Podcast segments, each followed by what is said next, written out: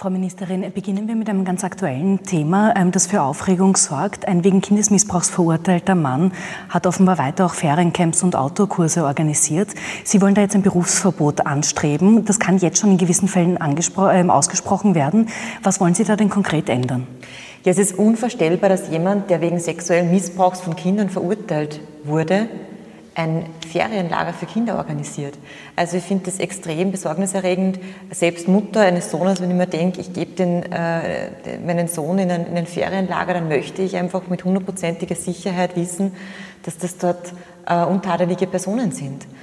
Und daher möchte ich gerne ein lückenloses Berufsverbot. Also ich möchte, dass ähm, jeder wegen sexuellen Missbrauchs von Kindern verurteilter Straftäter oder auch anderer Sexual Verbrechen äh, verurteilte Straftäter einfach ein Tätigkeitsverbot mitbekommt von, von, vom Gericht, dass er in der Zukunft einfach nie wieder in diesem Bereich arbeiten darf. Ähm, ich denke, das leuchtet jedem ein, dass ähm, verurteilte Straftäter in diesem Bereich nichts mehr verloren haben. Ihre, ähm, vielleicht noch ganz kurz, was ist denn der Unterschied zu der jetzigen Gesetzeslage? Weil Richter und Richterinnen können ja jetzt tatsächlich auch schon so ein Tätigkeitsverbot aussprechen. Ja, richtig. Ähm, Sie können ein Tätigkeitsverbot aussprechen, wenn zum Tatzeitpunkt bereits in einer Kinderbetreuungseinrichtung gearbeitet wurde, eben mit Kindern gearbeitet wurde. Das heißt, wenn ein äh, Kindergärtner oder jemand, der ein Ferienlager betreibt, äh, zum Straftäter wird, dann kann ein Berufsverbot ausgesprochen werden, aber nicht generell. Und ich verstehe diese Einschränkung nicht. Ich möchte diese Einschränkung gesetzlich lösen. Und ich glaube, da sind wir uns auch innerhalb der Regierung einig. Äh, wir sind auch mit der Justizministerin in Kontakt, die das begrüßt. Und äh, so hoffe ich, dass wir zu einer raschen Lösung kommen, denn das nächste Ferienlager kommt recht zeitnah. Es kommt der Sommer wieder auf uns zu und ich möchte hier einfach eine klare, schnelle Lösung. Ihre Parteikollegin, die Jugendstaatssekretärin Claudia Plackholm, ähm, geht noch einen Schritt weiter und, und, und schlägt vor, dass alle Jugend- und Kinderorganisationen, die zum Beispiel solche Feriencamps organisieren, einen erweiterten Strafregisterauszug von Personen, die sich engagieren möchten, verlangen müssen. Ähm, wären Sie da auch für eine Pflicht diesbezüglich? Also ich denke, es ist eine gute Idee, dass man sich als Betreiber eines Feriencamps eben auch ähm, darum kümmert, welche Qualifikationen, aber eben auch welchen Leumund die Mitarbeiterinnen und Mitarbeiter haben, weil es eben ein besonders sensibler Bereich ist. Bin ich natürlich ganz eng abgestimmt mit der Frau Staatssekretärin. Äh, uns ist beiden das Thema sehr, sehr wichtig. Ähm, ich glaube, es ist, äh, es ist ähm, ein, ein, ein guter und interessanter Vorschlag. Ich denke, gleichermaßen ist es aber wichtig, dass wir einfach bei den Straftätern selbst ansetzen und hier einfach jeglichen Spielraum beseitigen. Das heißt, wichtiger ist für Sie jetzt mal das Berufsverbot äh, und in einem weiteren Schritt kann man darüber nachdenken, über diese Pflicht, einen erweiterten Strafregisterauszug Ich denke, da sind, äh, der Kinderschutz ist die oberste Priorität. Ähm, viele Vorschläge liegen am Tisch, da sind super Ideen dabei. Ähm, ich glaube, es ist auch vernünftig, dass man sich einen Strafregisterauszug ähm, vorlegen lässt. Das ist eine, eine gute Idee. Ähm, ich möchte einfach eine rasche Lösung für das Berufsverbot, weil ich einfach nicht will, dass jemand, der, der Kinder missbraucht hat, in diesem Bereich tätig ist. Punkt. Äh, Sie haben es kurz angesprochen. Äh, zuständig formell ist die grüne Justizministerin Alma Sadic. Jetzt fordern die Grünen aber ein österreichweites Kinderschutzgesetz. Wären Sie dem gegenüber auch offen? Also ich glaube, es gibt Lösungen, die man wirklich rasch umsetzen kann, ja, weil sie ähm, einen Federstrich im, im Gesetz bedeuten. Und es gibt langfristige Lösungen, wo man auch mit Verfassungsänderungen konfrontiert ist, wo auch Prozesse dahinter stecken, äh, wie ein Kinderschutzgesetz. Ähm, ich glaube, man kann beides andenken, weil äh, ich bin einfach auch als Familienministerin hundertprozentig daran interessiert, dass wir Maßnahmen setzen, die den Kinderschutz in Österreich stärken. Ähm, ich glaube, wie gesagt, wir müssen nur kurzfristig jetzt handeln, ja, schnell und rasch auch Lösungen finden, ähm, auch für die nächsten Monate und langfristig selbstverständlich auch mit großartigen Organisationen, die es da gibt im Bereich des Kinderschutzrechts. Ich unterstütze ja auch Kinderschutzzentren in Österreich, auch ähm, hier langfristig an Maßnahmen gemeinsam arbeiten. Äh, wenn Sie sagen kurzfristig und rasch, ähm, es steht eigentlich auch die Sommerpause vor der Tür. Es gibt im Juli noch mal ein Plenum. Was für einen Zeithorizont könnten Sie sich da vorstellen dafür? Ich möchte hier einfach gerne äh, auch dem Justizministerium und der Justizministerin nichts ausrichten, weil wir haben ja wirklich eine gute Zusammenarbeit. ähm, und wir haben ja gleichermaßen äh, gemeinsames Interesse. Aber ja, selbstverständlich, wir haben dann Sommerpause im Parlament ähm, und ich, ich äh, bin hier sehr am Zug, ähm, aber ich möchte gerne gemeinsam in, in gut bewährter Zusammenarbeit mit dem Koalitionspartner ein solches gemeinsames Vorhaben abwickeln. Gerade beim Thema Kindesschutz, da gab es einen weiteren Skandal, der für sehr viel Aufsehen gesorgt hat. Und zwar in dem Wiener Kindergarten gab es einen mehrfach Verdacht auf Kindesmissbrauch. Ähm, glauben Sie, wäre es sinnvoll oder verlangen Sie, dass vor allem staatliche Einrichtungen ein Kinderschutzkonzept auch vorlegen müssen oder sollten in Zukunft, um so etwas zu vermeiden? Ja, ich denke natürlich überall auch, wo ähm, der Staat auch Einrichtungen betreibt ist der höchstmögliche Standard anzusetzen. Ähm, weil es natürlich ein Unterschied ist, ob ich eine staatlich finanzierte oder äh, organisierte äh, Kinderbetreuungseinrichtung bin oder vielleicht auch ein ehrenamtlicher kleiner Verein einer freiwilligen Feuerwehr.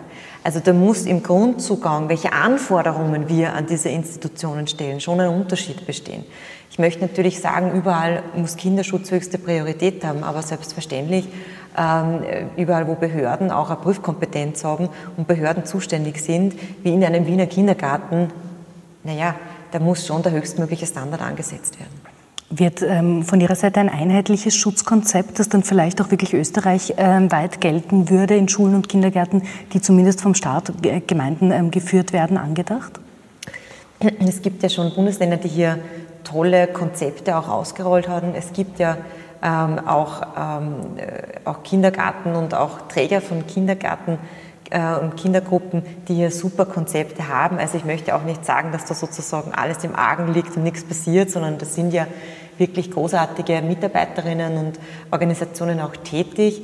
Es ist eine Bundesländerkompetenz, ja, sowas zu vereinheitlichen ist immer schwierig, aber ich denke, äh, wir sollten uns alle miteinander auch an der Nase nehmen und äh, solche Fälle müssen uns ähm, auch äh, jeden in seiner Kompetenz äh, wirklich wachrütteln, denn da geht es um die Sicherheit unserer Kinder und daher ähm, es ist mir natürlich daran gelegen, dass auch die Bundesländer in ihrem Bereich hier Nachschau halten und, auch sehen, was man auch weiter tun kann. Ähm, eine weitere Forderung von Kinder- und Jugendschutzorganisationen ist, dass man mehr in Prävention investiert. Wären Sie bereit, da zusätzliches Geld locker zu machen, um zum Beispiel in Schulen oder Kindergärten äh, mehr Aufklärungsarbeit zu leisten? Also ich denke, ähm, man muss, wie gesagt, an unterschiedlichen Schrauben drehen. Wir brauchen kurzfristige Maßnahmen, die im Gesetz verankert gehören. Ein Berufsverbot beispielsweise ist eine der zentralen Maßnahmen für Sexualstraftäter. Dann braucht es selbstverständlich ähm, präventive Maßnahmen, die sozusagen langfristig sind. Ja? Dass man einfach mit Organisationen zusammenarbeitet, die viel mit Kindern zu tun hat, haben, ähm, dass wir selbstverständlich auch da und dort ähm, mit den Organisationen nachdenken, wie kann man Kinderschutzkonzepte in die Organisationen bringen, wie kann sich die Organisation selbst mit dem Thema Kinderschutz auseinandersetzen, wie kann man vielleicht da und dort einen Prozess einziehen, dass man in der Organisation mit diesem sensiblen Thema auch mit den Mitarbeiterinnen und Mitarbeitern umgeht. Ja? Äh, wir unterstützen beispielsweise finanziell auch Kinderschutzzentren. Die durfte ich bereits ähm, vor wenigen Monaten auch finanziell stärken, weil ich von deren Arbeit auch äh, begeistert bin. Wir unterstützen finanziell Familienberatungsstellen, ganz zentral, auch wenn es um Kinderschutz geht. Auch die haben wir finanziell gestärkt. Das heißt, ich nehme hier schon viel Geld in die Hand, um auch hier Familien und Kinder zu unterstützen.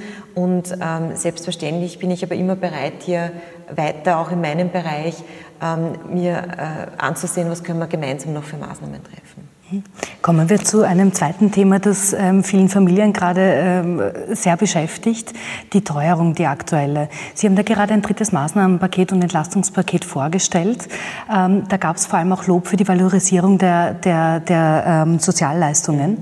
Unter anderem die Familienbeihilfe, die Sie mitverhandelt haben. Das Arbeitslosengeld und die Sozialhilfe sind davon nicht betroffen, also die werden nicht angepasst an die Inflation. Warum ist das denn so? Also wir haben unterschiedliche Säulen, auf denen dieses Teuerungspaket fußt. Wir tun etwas für vulnerable Gruppen, das heißt Sozialhilfeempfänger und ähm, Arbeitslosengeldbezieher, nämlich mit ähm, auch Antiteuerungsbonus oder nämlich mit ähm, Maßnahmen in diesem Bereich, die unmittelbar zur Auszahlung kommen im, äh, im Herbst, ja, weil wir besonders vulnerable Gruppen eben auch unterstützen wollen. Für die ist die Teuerung ganz besonders schmerzhaft, wenn man selbst wenig Einkommen hat. Dann, und das war mir als Familienministerin wichtig, will ich etwas für die breite Mehrheit der Gesellschaft tun. Ja, für den Mittelstand auch, indem wir äh, die Familienleistungen erhöhen, indem wir Sonderfamilienbeihilfe geben im Herbst, indem wir die Familienleistungen an die Teuerung anpassen, also das Kinderbetreuungsgeld wird steigen, äh, die Familienbeihilfe wird steigen. Das ist für die Mehrheit der Menschen in Österreich ein riesen ähm, Wurf und eben auch, äh, hoffe ich, eine große Entlastung. Und zu dritt, zum dritten Punkt, wir wollen nicht nur kurzfristig helfen, sondern es geht auch um langfristige Entlastung mit, der, ähm, äh, mit dem Entfall der kalten Progression, also dieser schleichenden Steuersenkung. Ähm, und das ist etwas, was weit, weit, weit in die Zukunft wirkt. Jetzt äh, Ihre Frage beantwortend, ja, ähm, wir haben jetzt äh, sozusagen auch äh, neben den Sofortmaßnahmen für die besonders vulnerablen Gruppen die breite Masse äh, den Mittelstand entlastet und nicht speziell nochmal die Valorisierung der Sozialleistungen vorgenommen, also des Arbeitslosengeldes. Es gibt eine Reform, die Martin Kocher als Arbeits- und Wirtschaftsminister gerade auch verhandelt, ähm, auch des, des äh, Arbeitslosen, der Arbeitslosenversicherung und, ähm, und da wird man sich auch diesen Themen annehmen. Würden Sie sich wünschen, dass man da bei diesen Themen weiter, weiter hinschaut in der Reform, die Ihr Kollege Martin Kocher gerade verhandelt? Ich wünsche mir als Familienministerin, dass die Familien entlastet werden. Das ist das, woran ich schraube und wo ich, wo ich jetzt mein, äh, meine, meine Leidenschaft auch in die Verhandlungen gebracht habe, weil ich ähm, davon überzeugt bin, dass wenn man Kinder hat, dass einfach die Teuerung ganz besonders zuschlägt, weil wir alle wissen, Kinder sind das größte Glück der Erde, aber sie kosten eben auch was. Und daher war es mir wichtig, diesen Meilenstein der Valorisierung der Familienleistungen, das hat es noch nie gegeben und die Familienbeihilfe gibt es jetzt seit Jahrzehnten, dass es künftig immer an die Teuerung angepasst wird. Das ist etwas, ähm, was ich auch als Familienministerin sozusagen ähm, für die Zukunft erreicht habe und das freut mich vor allem für die Familien. Jetzt wird die Teuerung ja leider, muss man sagen, nicht von heute auf morgen weggehen, möglicherweise im Herbst und also uns noch begleiten oder möglicherweise im Herbst sogar noch steigen.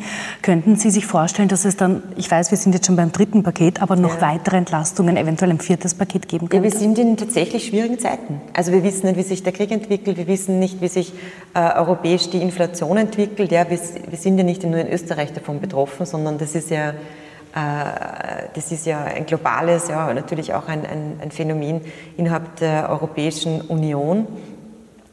Deshalb bin ich schon mit dem Zugang oder gehe ich mit dem Zugang an die Sache, dass ich keine Denkverbote möchte.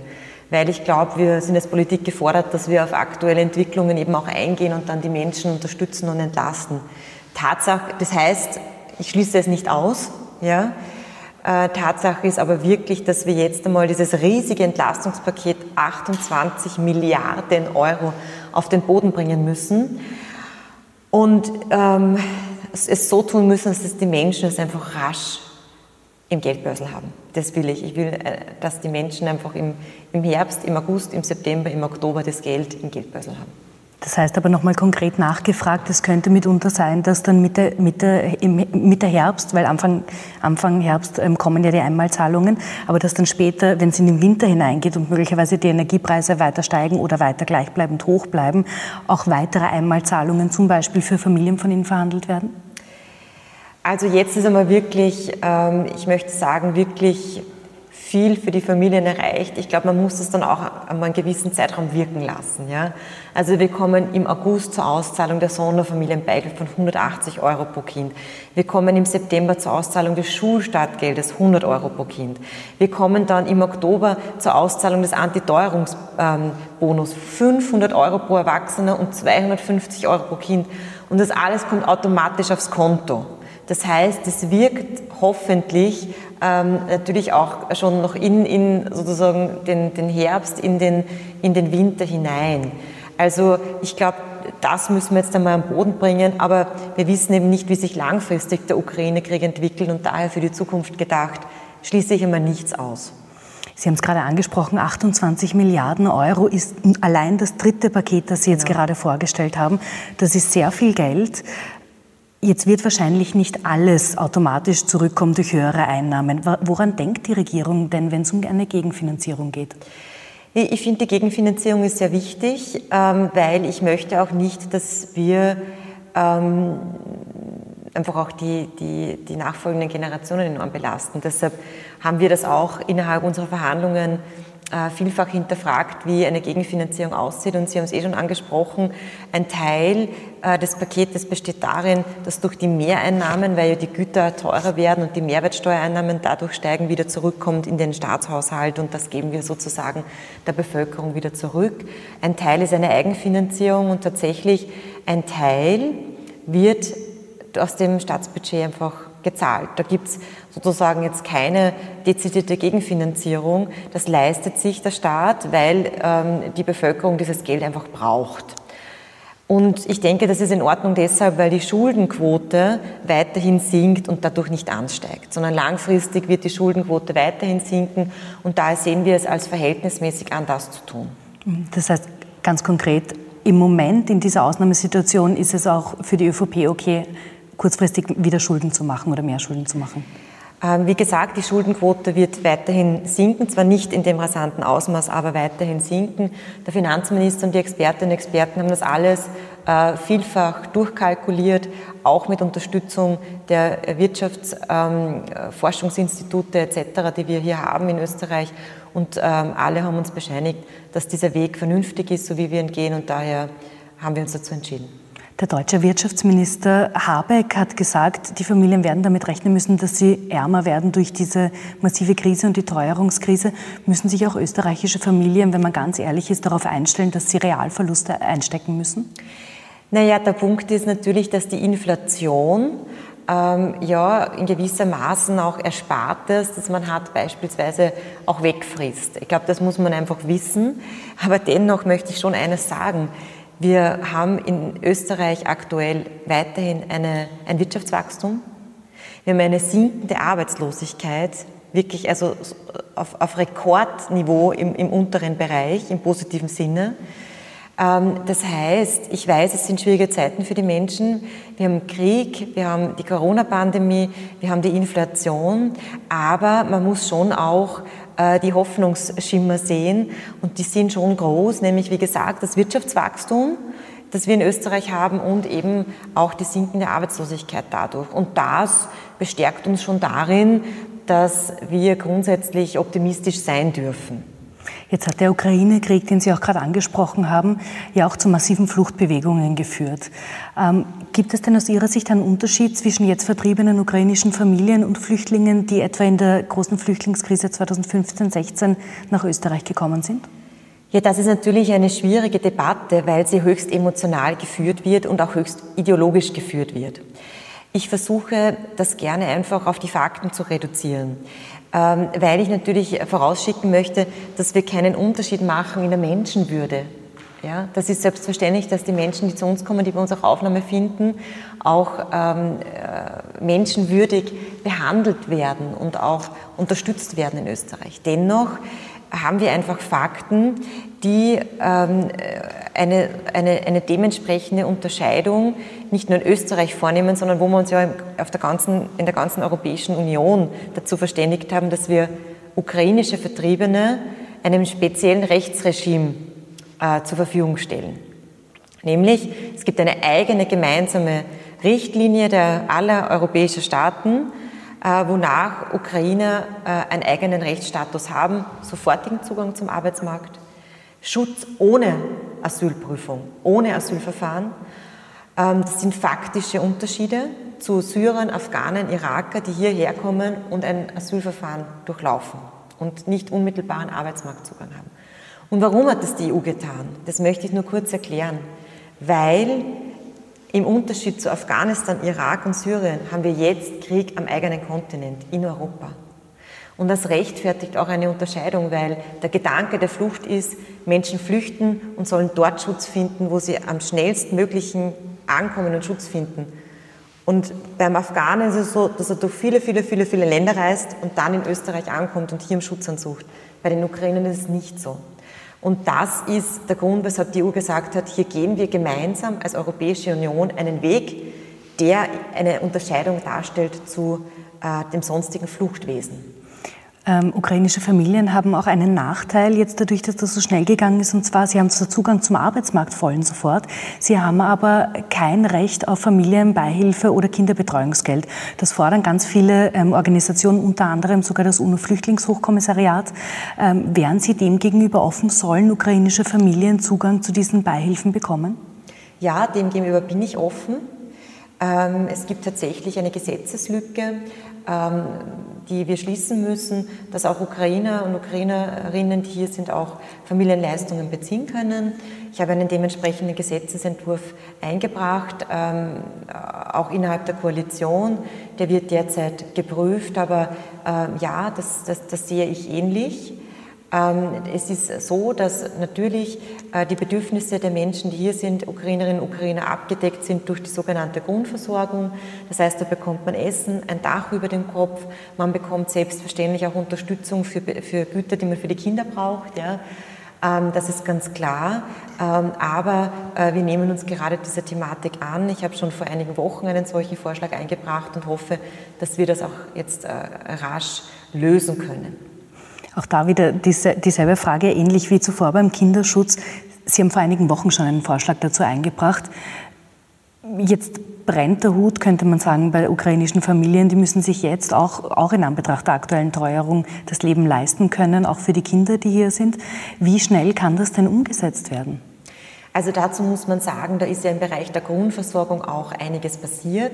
Also die Grundversorgung ist, wie gesagt, diese ähm, Unterstützung, ähm, die auch durch das Innenministerium, durch die Bundesländer den Menschen zur Verfügung gestellt wird. Da gab es ja auch Anhebungen ähm, in, in den Beträgen beispielsweise, da gab es auch, ähm, da gibt es auch äh, viel Unterstützung natürlich von den Bundesländern, das muss man auch sagen. Das heißt, ich hoffe, dass ukrainische Vertriebene hier auch in Österreich gut unterstützt werden mit vieler Hilfe und großer Hilfe, natürlich auch des Engagements der Österreicherinnen und Österreicher, das muss man auch sagen. Aber ich bin davon überzeugt, dass wir das in den nächsten Wochen und dass wir das vor dem Sommer noch auf einen guten Weg bringen. Sie sind Integrationsministerin. Gibt es für Sie einen Unterschied aus Integrationssicht jetzt eben zwischen Flüchtlingen etwa aus Afghanistan oder Syrien und Flüchtlingen, die jetzt aus der Ukraine kommen? Ja, wir passen unsere Integrationsmaßnahmen schon sehr stark an unterschiedliche Bedürfnisse an, weil der eine große Unterschied ist, dass jetzt primär Frauen und Kinder kommen. Das ist in den Ländern aus Afghanistan, Syrien nicht so. Da kommen auch jetzt äh, primär Männer, ich glaube über 70 Prozent. Das macht einen massiven Unterschied, weil natürlich Frauen, die hier sind, ukrainische Frauen und Kinder, die hier sind, auch die Themen haben, dass man Kinderbetreuung beispielsweise anbieten, während die Mütter im Deutschkurs sind. Ähm, zum Zweiten ist es ein Unterschied, den nehmen wir wahr in den Qualifikationen, die die Menschen mitbringen. Äh, schlichtweg deshalb, weil der Arbeitsmarkt, der ukrainische, unserem ähnlicher ist als jetzt der afghanische oder der syrische Arbeitsmarkt im österreichischen. Das heißt, die Menschen können schneller in unseren Arbeitsmarkt auch integriert werden. Das sind zwei Themen, die man nicht wegdiskutieren kann und auf die wir auch eingehen. Und ich merke einfach, dass ähm, es äh, viele großartige Frauen gibt aus der Ukraine, die hier auch ähm, viel im Bereich, soll ich sagen, ähm, die sind sehr aufgeschlossen im Bereich der gesamten Digitalisierung. Also wir können hier ganz viel auch mit Online-Deutschkursen beispielsweise arbeiten. Und die kulturelle Nähe ist natürlich eine andere, also ein gemeinsames Wertefundament, auf dem wir fußen, wo man einfach sagen muss, ja selbstverständlich, wir sind innerhalb einer gemeinsamen Europäischen Union und also einer gemeinsamen Euro, äh, europäischen Kontinents ähm, und, ähm, und das, da haben wir auch ein grundlegendes ähnliches Wertefundament. Kommen wir zum Schluss noch ganz kurz zur ÖVP. Da gab es da gab's einige Veränderungen personaltechnisch in letzter Zeit. Vor kurzem ist der Tiroler Landeshauptmann Günter Platter hat seinen Rückzug verkündet. Jetzt geht der Vorarlberger Landeshauptmann Markus Wallner in eine Ruhepause. Ist die Politik denn so viel härter geworden oder woran liegt es? Worin sehen Sie die Gründe? Es sind immer zutiefst persönliche Gründe und da kann man irgendwie schwer die Dinge über einen Kamm scheren. Ja? Weil auch äh, alle Landeshauptmänner äh, kennend und schätzend weiß ich, dass jeder unterschiedliche Beweggründe hat. Dennoch ist es sicherlich so, das hat auch Landeshauptmann Günter Platter angesprochen, ähm, dass natürlich die Politik äh, schon ein sehr, sehr raues Geschäft ist. ähm, und sich sicherlich auch in den, nächsten, in den letzten Jahren noch einmal die, die Debatte und die Diskussionskultur verschärft hat. Und das geht an einem nicht spurlos vorüber, sondern das ist eine große Belastung in der Spitzenpolitik zu sein ähm, für, den, für Geist und Körper. Ähm, das machen wir alle, weil wir große Leidenschaft haben, aber selbstverständlich ist es für die Gesundheit, für auch die Familie eine, eine Belastung und ich denke schon, mein Wunsch wäre es einfach, dass wir ähm, auch einfach wieder ähm, mit einer mehr Respekt in die gemeinsame äh, Debatte gehen oder mehr Respekt, äh, wenn es darum geht, wie man miteinander umgeht, wie man miteinander spricht. Denn am Ende des Tages sind wir schon ähm, auch alle Menschen. Und das sieht man dann daran, wenn eben auch die Gesundheit leidet, das kennt man, glaube ich, selbst äh, auch von sich und das eint uns, dass wir einfach alle Menschen sind und alle aufeinander Acht geben sollten. Jetzt gab es in der, in der Regierung ja auch vor kurzem, gar nicht lange her, Personal, ähm, also Rücktritte von Ihren Ministerinnen, Kolleginnen Margarete Schrambeck und Elisabeth Köstinger. Jetzt gerade auch zu dem, was Sie gerade ausgeführt haben, dass es schon manchmal sehr an die Substanz auch gehen kann. Haben Sie vielleicht damals oder überhaupt jemals daran gedacht, auch vielleicht zu sagen, gut, das war es jetzt mit der Politik? Nein, habe ich nicht. Ähm, ich, ich bin sehr gern und, und, und leidenschaftlich Ministerin. Ich mache es sehr gern. Ähm, bin ja auch noch nicht so lange in der Politik. Ja, ist ja meine äh, erste Legislaturperiode, war ja vorher auch als Experte im Integrationsbereich tätig. Ähm, ich mache das, was ich tue, sehr gerne ja, es ist herausfordernd. Es ist auch herausfordernd, Familie und Beruf unter einen Hut zu bekommen. Ich war während meiner Ministerzeit auch schwanger und mein Sohn ist jetzt noch nicht mal ein Jahr alt. Das ist wirklich eine Challenge für die, für die ganze Familie, aber ähm, ich tue es wirklich sehr, sehr gerne, nach wie vor. Tut es Ihnen als Frauenministerin ein bisschen leid darum, dass zwei, genau zwei Frauen, eben zwei Ministerinnen, Kolleginnen ausgeschieden sind, dass die Frauenquote in der Regierung wieder ein bisschen niedriger liegt? Ja, ähm, also ich habe hab beide Ministerinnen sehr geschätzt und sie waren auch Kämpferin für, beide Kämpferinnen für äh, Frauenthemen und, und Frauenrechte. Ähm, ich spüre aber auch tagtäglich, dass ich für die Themen, die die Frauen in Österreich bewegen, ähm, wirklich gutes Gehör finde beim Bundeskanzler und auch bei den anderen Ministerinnen und Ministerkolleginnen und Kollegen auch, männliche auch. Ähm, und das tut gut, das ist richtig und wichtig. Das war auch sicherlich ein Grund, äh, weshalb wir auch dieses Antiteuerungspaket auch stark auf Familien, und das möchte ich jetzt auch nochmal sagen, auch auf Alleinerzieherinnen zugeschnitten haben. Es war uns in der Koalition gemeinsam wichtig, dass wir für Alleinerzieherinnen noch einmal was machen. Und das ist die Erhöhung des sogenannten Kindermehrbetrages. Also, weil Alleinerzieherinnen eben weniger verdienen, das wissen wir aus all den Daten und daher oft nicht von steuerlichen Entlastungen so in dem Umfang profitieren können wie andere. Und daher entlasten wir jetzt Alleinerzieherinnen mit der nochmaligen Erhöhung des sogenannten Kindermehrbetrags insgesamt von 250 auf 550 Euro.